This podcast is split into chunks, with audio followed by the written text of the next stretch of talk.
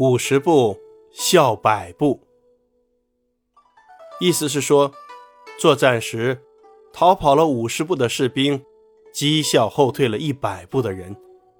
其实两个人都是在退却，只是跑的远近不同罢了。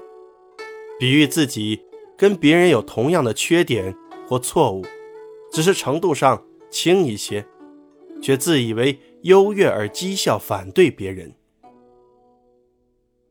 战国时期，梁国的国力强大。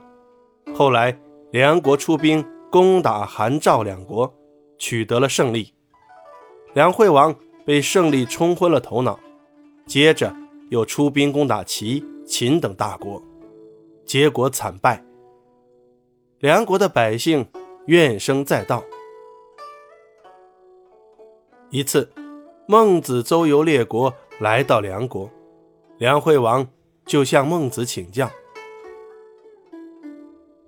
我对于国家也算尽心尽力。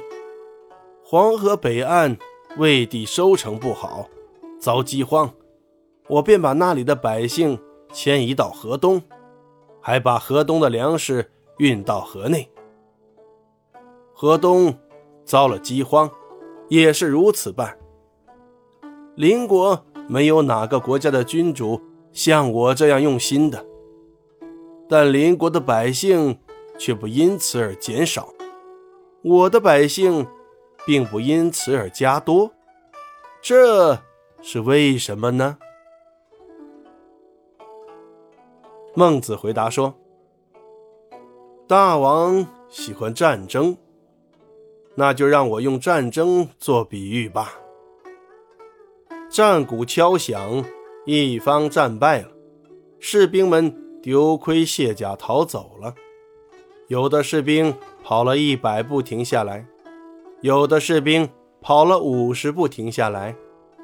跑了五十步的人却讥笑一百步的人胆小。您说这样对不对呢？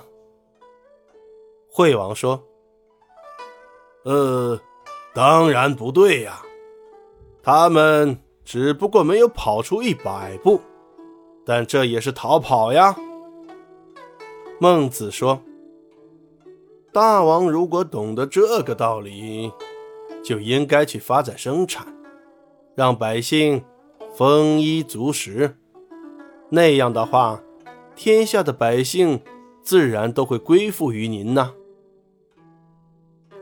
梁王顿时醒悟。幸福的点了点头，这就是“五十步笑百步”的典故。五十步笑百步，近义词，大同小异。